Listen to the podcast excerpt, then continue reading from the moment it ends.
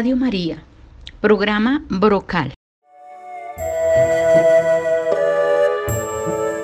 En el día de hoy queremos invitar a nuestra audiencia a reflexionar sobre el Padre Nuestro.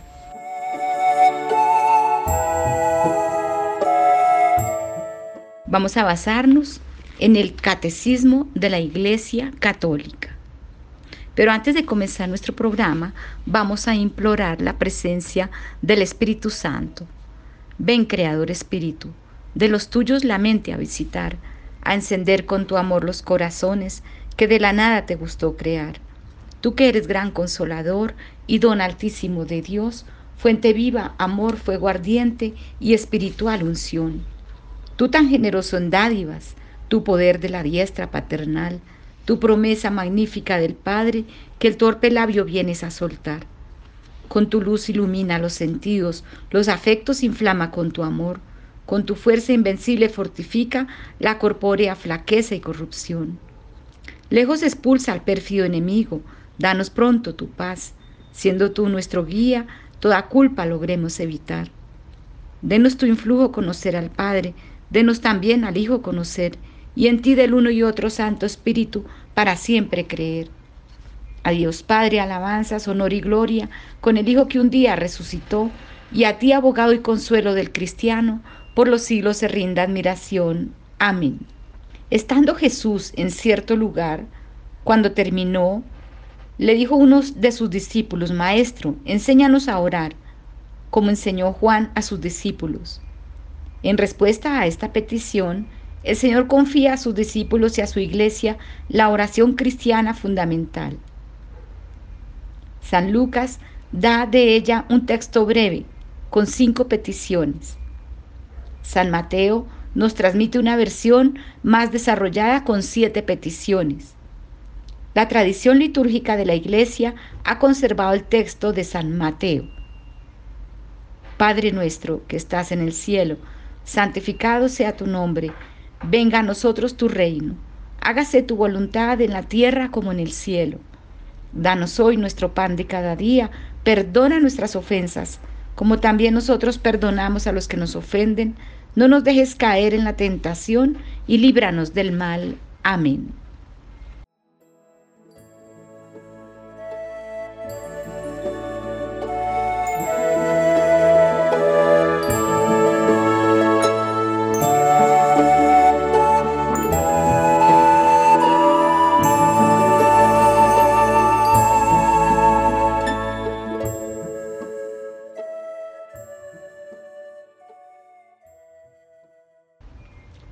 Nuestro que estás en el cielo. Nos invita a acercarnos a Dios con toda confianza.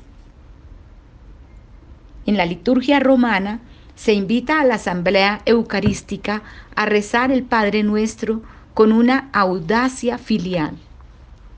Las liturgias orientales usan y desarrollan expresiones análogas. Atrevernos con toda confianza haznos dignos de. Ante la zarza ardiendo, se le dijo a Moisés, no te acerques aquí, quita las sandalias de tus pies. Este poder del Espíritu que nos introduce en la oración del Señor se expresa en la liturgia de Oriente y de Occidente con la bella palabra típicamente cristiana, parfesia, simplicidad sin desviación, conciencia filial, seguridad alegre, audacia, humildad, certeza de ser amado. Comenzamos por definir la palabra Padre. Antes de hacer nuestra esta primera exclamación de la oración del Señor, conviene purificar humildemente nuestro corazón de ciertas imágenes falsas de este mundo. La humildad nos hace reconocer que nadie conoce al Padre sino el Hijo y aquel a quien el Hijo se lo quiere revelar es decir, a los pequeños. La purificación del corazón concierne a imágenes paternales o maternales correspondientes a nuestra historia personal y cultural y que impregnan nuestra relación con Dios. Dios nuestro Padre trasciende las categorías del mundo creado. Transferir a Él o contra él nuestras ideas en este campo sería fabricar ídolos para adorar o demoler. Orar al Padre es entrar en su misterio, tal como Él es, y tal como el Hijo nos lo ha revelado. La expresión Dios Padre no había sido revelada jamás a nadie. Cuando Moisés preguntó a Dios quién era Él, oyó otro nombre, a nosotros este nombre nos ha sido revelado en el Hijo, porque este nombre implica el nuevo nombre de Padre. Podemos invocar a Dios como Padre, porque Él nos ha sido revelado por su Hijo, hecho hombre, y su Espíritu nos lo hace conocer. Lo que el hombre no puede concebir, ni los poderes angélicos entrever, es decir, la relación personal del Hijo hacia el Padre, he aquí que el Espíritu del Hijo nos hace participar de esta relación a quienes creemos que Jesús es el Cristo y que hemos nacido de Dios. Cuando oramos al Padre, estamos en comunión con Él y con su Hijo Jesucristo. Entonces le conocemos y lo reconocemos con admiración siempre nueva. La primera palabra de la oración del Señor es una bendición de adoración, antes de ser una imploración porque la gloria de Dios es que nosotros le reconozcamos como Padre, Dios verdadero. Le damos gracias por habernos revelado su nombre, por habernos concedido creer en Él y por haber sido habitados por su presencia. Podemos adorar al Padre porque nos ha hecho renacer a su vida al adoptarnos como hijos suyos en su Hijo único, por el bautismo nos incorpora al cuerpo de su Cristo y por la unción de su Espíritu que se derrama desde la cabeza a los miembros, hace de nosotros Cristos. Dios, en efecto, que nos ha destinado a la adopción de hijos, nos ha conformado con el cuerpo glorioso de Cristo. Por tanto, de ahora en adelante, como participantes de Cristo, sois llamados Cristos con todo derecho el hombre nuevo que ha renacido y vuelto a su Dios por la gracia, dice primero Padre, porque ha sido hecho hijo. Nosotros los hombres no nos atrevíamos a levantar la mirada hacia el cielo. Muchas veces relacionábamos la imagen del Padre con el Padre de la tierra. Y si miramos a nuestro alrededor, hemos encontrado que durante muchas etapas de la vida, muchas generaciones, los niños han recibido mucho maltrato por parte de sus padres. Con esta imagen de un padre vacío, de un padre maltratador, nosotros no podemos mirar al verdadero Padre del cielo. Tenemos que cambiar esas imágenes que tenemos de padres que no han podido responder con sus acciones, de padres que se han equivocado, de padres que han cometido errores gravísimos contra sus hijos, de padres que han abandonado los hogares,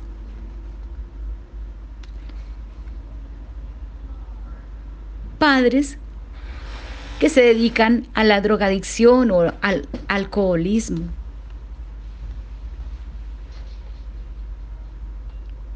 Padres que han abusado de sus propios hijos. Padres que han maltratado verbalmente a los niños. Padres que no están en capacidad de brindar amor.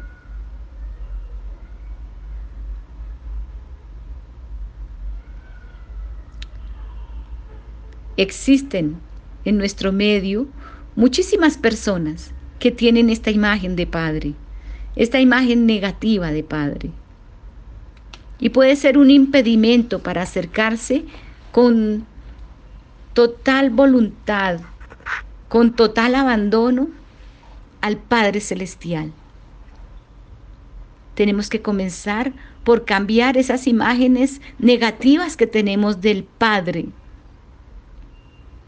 y abrir nuestra mente a la imagen verdadera de nuestro Padre Celestial, un Padre amoroso, Un Padre que nos eleva hacia el cielo. Un Padre que nos ama con toda el alma hasta el punto de entregar a su Hijo para que muriera por nosotros, para que nos salvara. Un Padre que nos perdona, un Padre que nos busca, como aquel Padre que, que recibe al Hijo pródigo cuando regresa. Un Padre que nos rescata de nuestros males. Un Padre que nos protege. Un Padre que se encuentra dentro de nuestro corazón cuando nosotros le abrimos el corazón. Es así que el Padre se ha revelado a nosotros, a sus hijos adoptivos, a los hijos que ama con todo el corazón, a los hijos que protege. Somos los hijos seleccionados para subir al cielo con el Padre. Pero esta adopción exige, por nuestra parte, una conversión continua y una vida nueva. Orar a nuestro Padre debe desarrollar en nosotros dos disposiciones fundamentales, el deseo y la voluntad de asemejarnos al Padre, creados a su imagen, la semejanza se nos ha dado por gracia y tenemos que responder a ella. Debemos comportarnos como hijos de Dios. Debemos cambiar esa imagen de padre negativa. También tenemos que dar esa imagen positiva a nuestros hijos, a nuestros niños, a nuestros adolescentes. Tenemos que enseñarles a amar como el Padre nos ama a nosotros.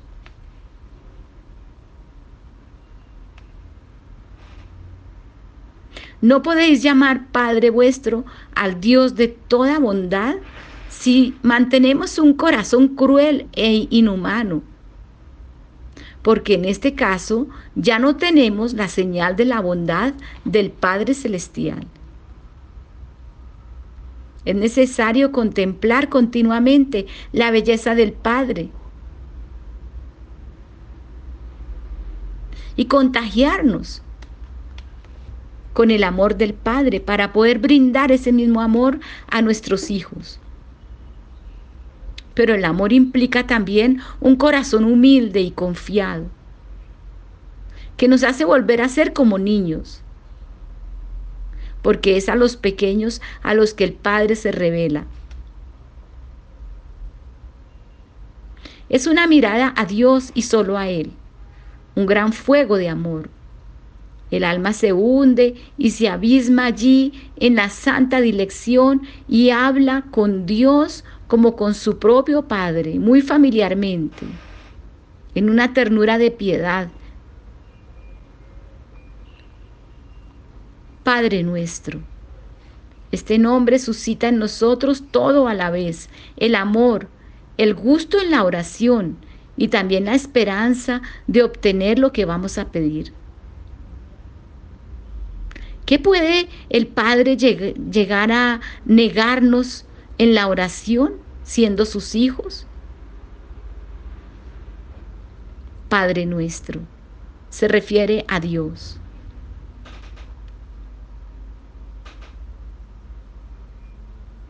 Esta expresión nos expresa una relación totalmente nueva con Dios. Cuando decimos Padre nuestro, reconocemos ante todo que todas sus promesas de amor anunciadas por los profetas se han cumplido en la nueva y eterna alianza en Cristo. Hemos llegado a ser su pueblo y Él es desde ahora en adelante nuestro Dios. Esta relación nueva es una pertenencia mutua, dada gratuitamente, por amor y por fidelidad. tenemos que responder a la gracia y a la verdad que nos han sido dadas en Jesucristo.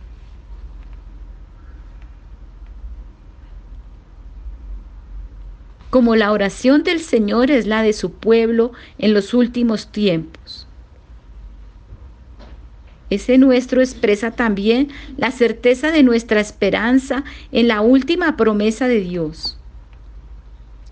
En la nueva Jerusalén dirá el vencedor, yo seré su Dios y él será mi hijo. Al decir Padre nuestro es el Padre de nuestro Señor Jesucristo, a quien nos dirigimos personalmente. Cuando oramos al Padre, le adoramos y le glorificamos con el Hijo y con el Espíritu Santo.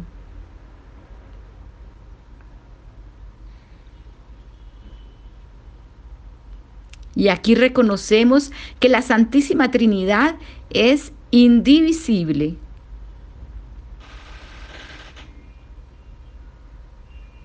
No hay más que un solo Dios y es reconocido Padre por aquellos por la fe en su Hijo único han renacido de Él, por el agua y por el Espíritu. Esta oración, Padre nuestro, nos invita a todos los creyentes a unirnos en un solo corazón y en una sola alma.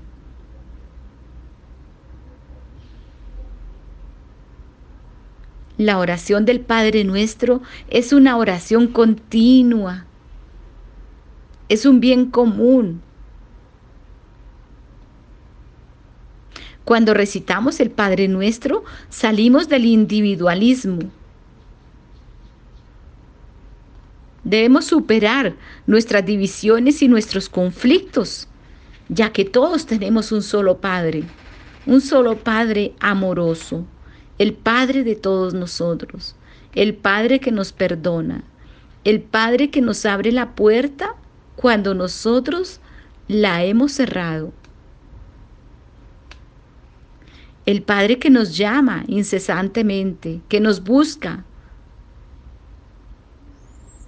que quiere que lo sigamos porque Él es el único que sabe cuál es nuestro verdadero bienestar. A veces nosotros nos vamos tras de cosas materiales, tras de cosas que son aparentemente buenas, pero finalmente son solamente eso, apariencias, no son reales. No está el verdadero amor en estas cosas aparentes.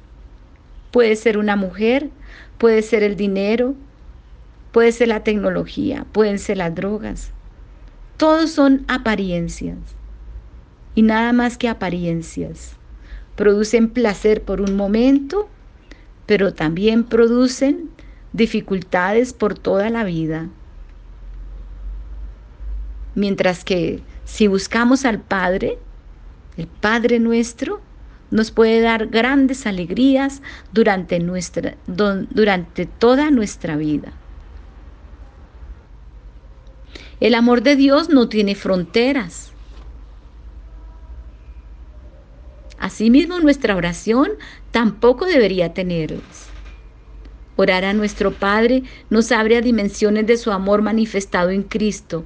Orar con todos los hombres y por todos los que no le conocen aún para que estén reunidos en la unidad. Esta solicitud divina por todos los hombres y por toda la creación ha inspirado a todos los grandes orantes.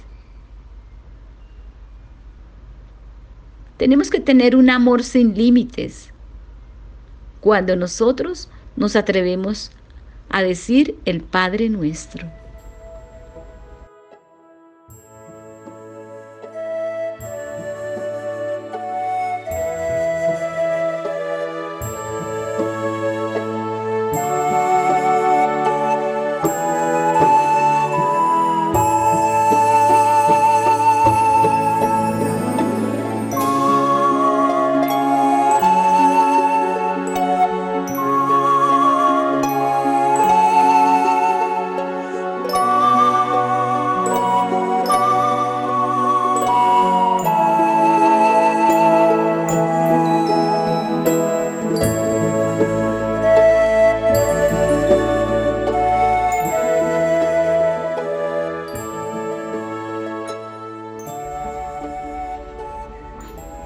Padre nuestro que estás en el cielo. Esta expresión bíblica no significa un lugar, sino una manera de ser. No es el alejamiento de Dios, sino su majestad. Dios Padre no está afuera, sino más allá de todo. Está totalmente cerca del corazón humilde y contrito, es decir, del corazón que lo acepta, del corazón que acepta también el pecado, del corazón que se arrepiente de los pecados y del corazón que busca a Dios en todo momento y en todas las cosas. Cuando la iglesia ora diciendo Padre nuestro, que estás en el cielo, profesa que somos el pueblo de Dios, sentado en el cielo, en Cristo Jesús, ocultos con Cristo en Dios. Y al mismo tiempo gemimos en este estado, deseando ardientemente ser revestidos de nuestra habitación celestial. ¿Cuáles son las cualidades de las personas que rezan el Padre Nuestro? La principal cualidad es la confianza. La confianza sencilla y fiel. La otra cualidad es la seguridad. Otra cualidad es la humildad. Y otra cualidad es la alegría. La oración del Señor nos pone en comunión con el Padre y con su Hijo Jesucristo.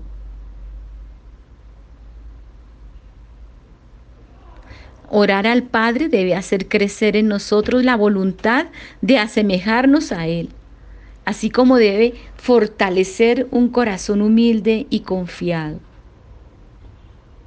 Al decir Padre nuestro, invocamos la nueva alianza en Jesucristo, la comunión con la Santísima Trinidad y la caridad divina que se extiende por medio de la Iglesia a lo largo del mundo. Que estás en el cielo no designa un lugar, sino la majestad de Dios y su presencia en el corazón de los justos. El cielo, la casa del Padre, constituye la verdadera patria hacia donde tendemos y a la cual ya pertenecemos. Después de habernos puesto en presencia de Dios nuestro Padre para adorarle, amarle y bendecirle, el Espíritu Filial hace surgir de nuestros corazones siete peticiones, siete bendiciones. Las tres primeras, más teologales, nos atraen hacia la gloria del Padre. Las cuatro últimas, como caminos hacia Él, ofrecen nuestra miseria a su gracia. El primer grupo de peticiones nos lleva hacia Él, para Él, tu nombre, tu reino, tu voluntad. Lo propio del amor es pensar primeramente en aquel que amamos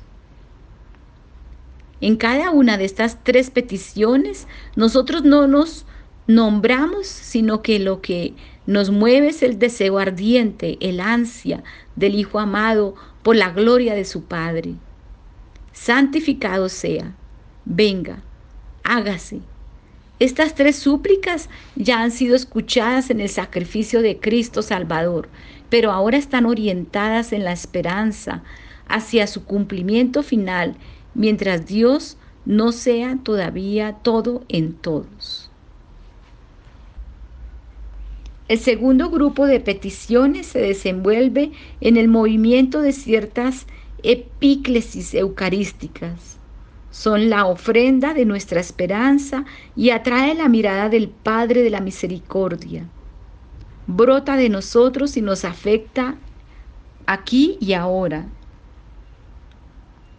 danos, perdónanos, no nos dejes, líbranos. La cuarta y la quinta petición se refieren a nuestra vida como tal, sea para alimentarla, sea para sanarla del pecado. Las dos últimas se refieren a nuestro combate por la victoria de la vida, el combate mismo de la oración. Mediante las tres primeras peticiones somos afirmados en la fe, colmados de esperanza y abrazados por la caridad. Debemos pedir para, para nosotros, un nosotros que abarca el mundo y la historia. Nuestro Padre cumple su plan de salvación para nosotros y para el mundo entero por medio del nombre de Cristo y del reino del Espíritu Santo. Santificado sea tu nombre. Esta expresión se extiende como una alabanza y una acción de gracias. Desde que nosotros comenzamos el Padre nuestro, nos sumergimos en el misterio íntimo de su divinidad y en el drama de la salvación de nuestra humanidad. Pedirle que su nombre sea santificado nos implica en el benévolo designio que Él se propuso de antemano para que nosotros seamos santos e inmaculados en su presencia, en el amor. Al crear el hombre a su imagen y semejanza, Dios lo corona de gloria. Pero al pecar, el hombre queda privado de la gloria de Dios. A partir de entonces Dios manifestará su santidad, revelando y dando su nombre para restituir al hombre a la imagen de su Creador. El hombre tiene que reconocer en Dios que es infinitamente pequeño y que necesita del Padre para poder proyectarse, no solamente en esta vida, sino también en la vida futura, en el más allá, en la eternidad. El Padre nuestro nos induce a creer plenamente que tenemos un Padre en el cielo y que el cielo está aquí dentro de nosotros, está más cerca de lo que lo imaginamos. En el Padre nuestro nosotros adoramos, bendecimos a Dios y lo glorificamos. Y a la vez el Padre nos glorifica a nosotros. El Padre sonríe por la vida de cada uno de nosotros. El Padre se alegra por la vida nuestra. Pero igualmente se entristece cuando con el pecado nos alejamos de la voluntad de nuestro Padre Celestial. Venga a nosotros tu reino. El reino de Dios está ante nosotros. Se anuncia en todo el Evangelio. Llega en la muerte y la resurrección de Cristo. El reino de Dios adviene en la última cena y por la Eucaristía está entre nosotros. El reino de Dios llega a cada uno de nosotros. Los cristianos tenemos que distinguir entre el crecimiento del reino de Dios y el progreso de la cultura y la promoción de la sociedad en la que estamos implicados. La vocación del hombre a la vida eterna no, no suprime, sino que refuerza su deber de poner en práctica las energías y los medios recibidos del Creador para servir en este mundo a la justicia y a la paz. El reino de Dios comienza aquí mismo donde nosotros vivimos. Cuando tratamos de hacer la voluntad de Dios, y la voluntad de Dios siempre está relacionada con el bienestar de cada uno de sus hijos. Y aquí es donde se puede unir la cultura con el reino de Dios, porque estamos llamados para el servicio, para el servicio a nuestros hermanos, en el lugar en que cada uno se encuentra, en la familia, en la comunidad, en el barrio, en el vecindario. Allí mismo podemos comenzar a crear un pequeño lugar donde se visualice el reino de Dios, el reino del amor, de la paz, de la confianza, de la justicia, de la humildad, de la esperanza, de la gratitud, de la adoración a Dios, de la aceptación de Jesús en la Eucaristía. Y el fruto de reconocer y aceptar el reino de Dios es vivir plenamente las bienaventuranzas. Hágase tu voluntad en la tierra como en el cielo. La voluntad de nuestro Padre es que todos los hombres se salven y lleguen al conocimiento pleno de la verdad. El Señor no quiere que nosotros perezcamos. Él nos invita a que nos amemos los unos a los otros como Él nos ha amado. Él nos ha dado a conocer el misterio de su voluntad según el benévolo designio que en Él se propuso de antemano. Hacer que todo tenga a Cristo por cabeza. Hágase tu voluntad. Que se haga la voluntad de Dios con cada uno de nosotros. Pero la voluntad de Dios siempre es el amor, el amor verdadero, la humildad, la caridad, la paciencia, la hermandad, el perdón, el amor. Recordemos cuando Cristo dijo, He aquí que yo vengo, oh Dios, a hacer tu voluntad en Hebreos. Solo Jesús puede decir, yo hago siempre lo que le agrada a Él.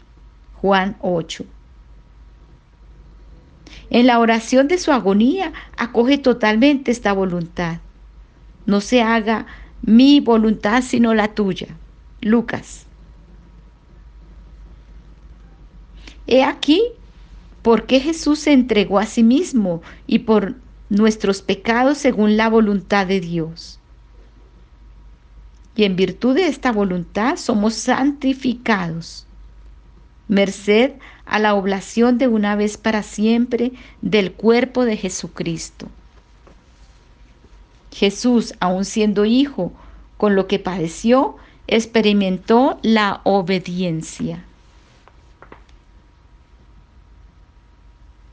Con cuánta más razón la deberemos experimentar nosotros, criaturas y pecadores, que hemos llegado a ser hijos de adopción con Él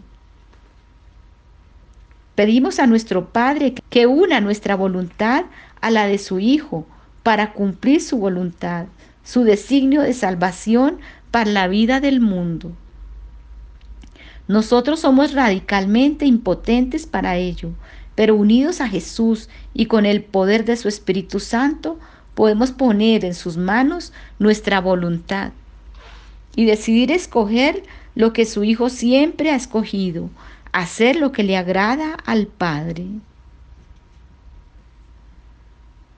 Considerad cómo Jesucristo nos enseña a ser humildes, haciéndonos ver que nuestra virtud no depende solo de nuestro esfuerzo, sino de la gracia de Dios. Él ordena a cada fiel que ora que lo haga universalmente por toda la tierra, porque no dice que, que la voluntad se haga en mí o en vosotros, sino en toda la tierra, para que el error sea desterrado de ella, que la verdad reine en la tierra, que el vicio sea destruido en la tierra, que la virtud vuelva a florecer. Y que la tierra ya no sea diferente del cielo.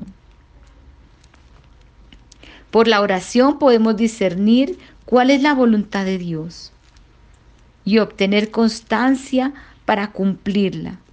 Jesús nos enseña que se entra en el reino de los cielos, no mediante palabras, sino haciendo la voluntad de mi Padre que está en los cielos. Si alguno cumple la voluntad de Dios, a ese le escucha Dios. Tal es el poder de la oración de la iglesia en el nombre de su Señor, sobre todo en la Eucaristía. Es comunión de intercesión con la Santísima Madre de Dios y con todos los santos que han sido agradables al Señor por no haber querido más que su voluntad. Danos hoy nuestro pan de cada día. Danos. Es hermosa la confianza de los hijos que esperan todo de su Padre. Hace salir su sol sobre malos y buenos y llover sobre justos e injustos. Da a todos los vivientes a su tiempo su alimento. Jesús nos enseña esta petición. Con ella se glorifica, en efecto, a nuestro Padre, reconociendo hasta qué punto es bueno más allá de toda bondad. Además, danos es la expresión de la alianza. Nosotros somos de Él y Él de nosotros para nosotros. Pero este nosotros lo reconoce también como Padre de todos los hombres. Y nosotros le pedimos por todos ellos, en solidaridad con sus necesidades y sus sufrimientos. Y aquí podemos ver una nueva palabra que a veces desconocemos y es la solidaridad. A veces nosotros nos encontramos en los templos sagrados y oramos individualmente. Oramos por nuestras necesidades. Rechazamos a la persona que está sentada junto a nosotros. A veces nosotros miramos mal a esa persona que viene mal vestida o que viene desgreñada o que viene sucia. A veces nosotros queremos que el Padre Celestial nos escuche la oración, pero nosotros estamos haciendo una oración individualizada.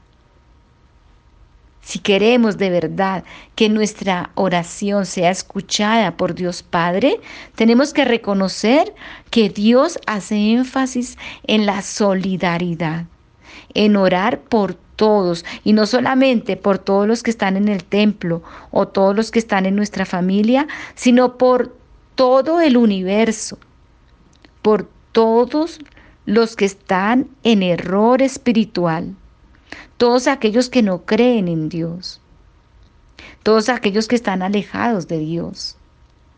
Y a veces no entendemos.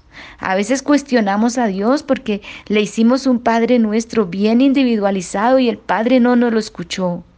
Resulta que aquí mismo en el catecismo de la iglesia nos enseñan que el Padre nuestro es tal como dice, Padre nuestro de todos.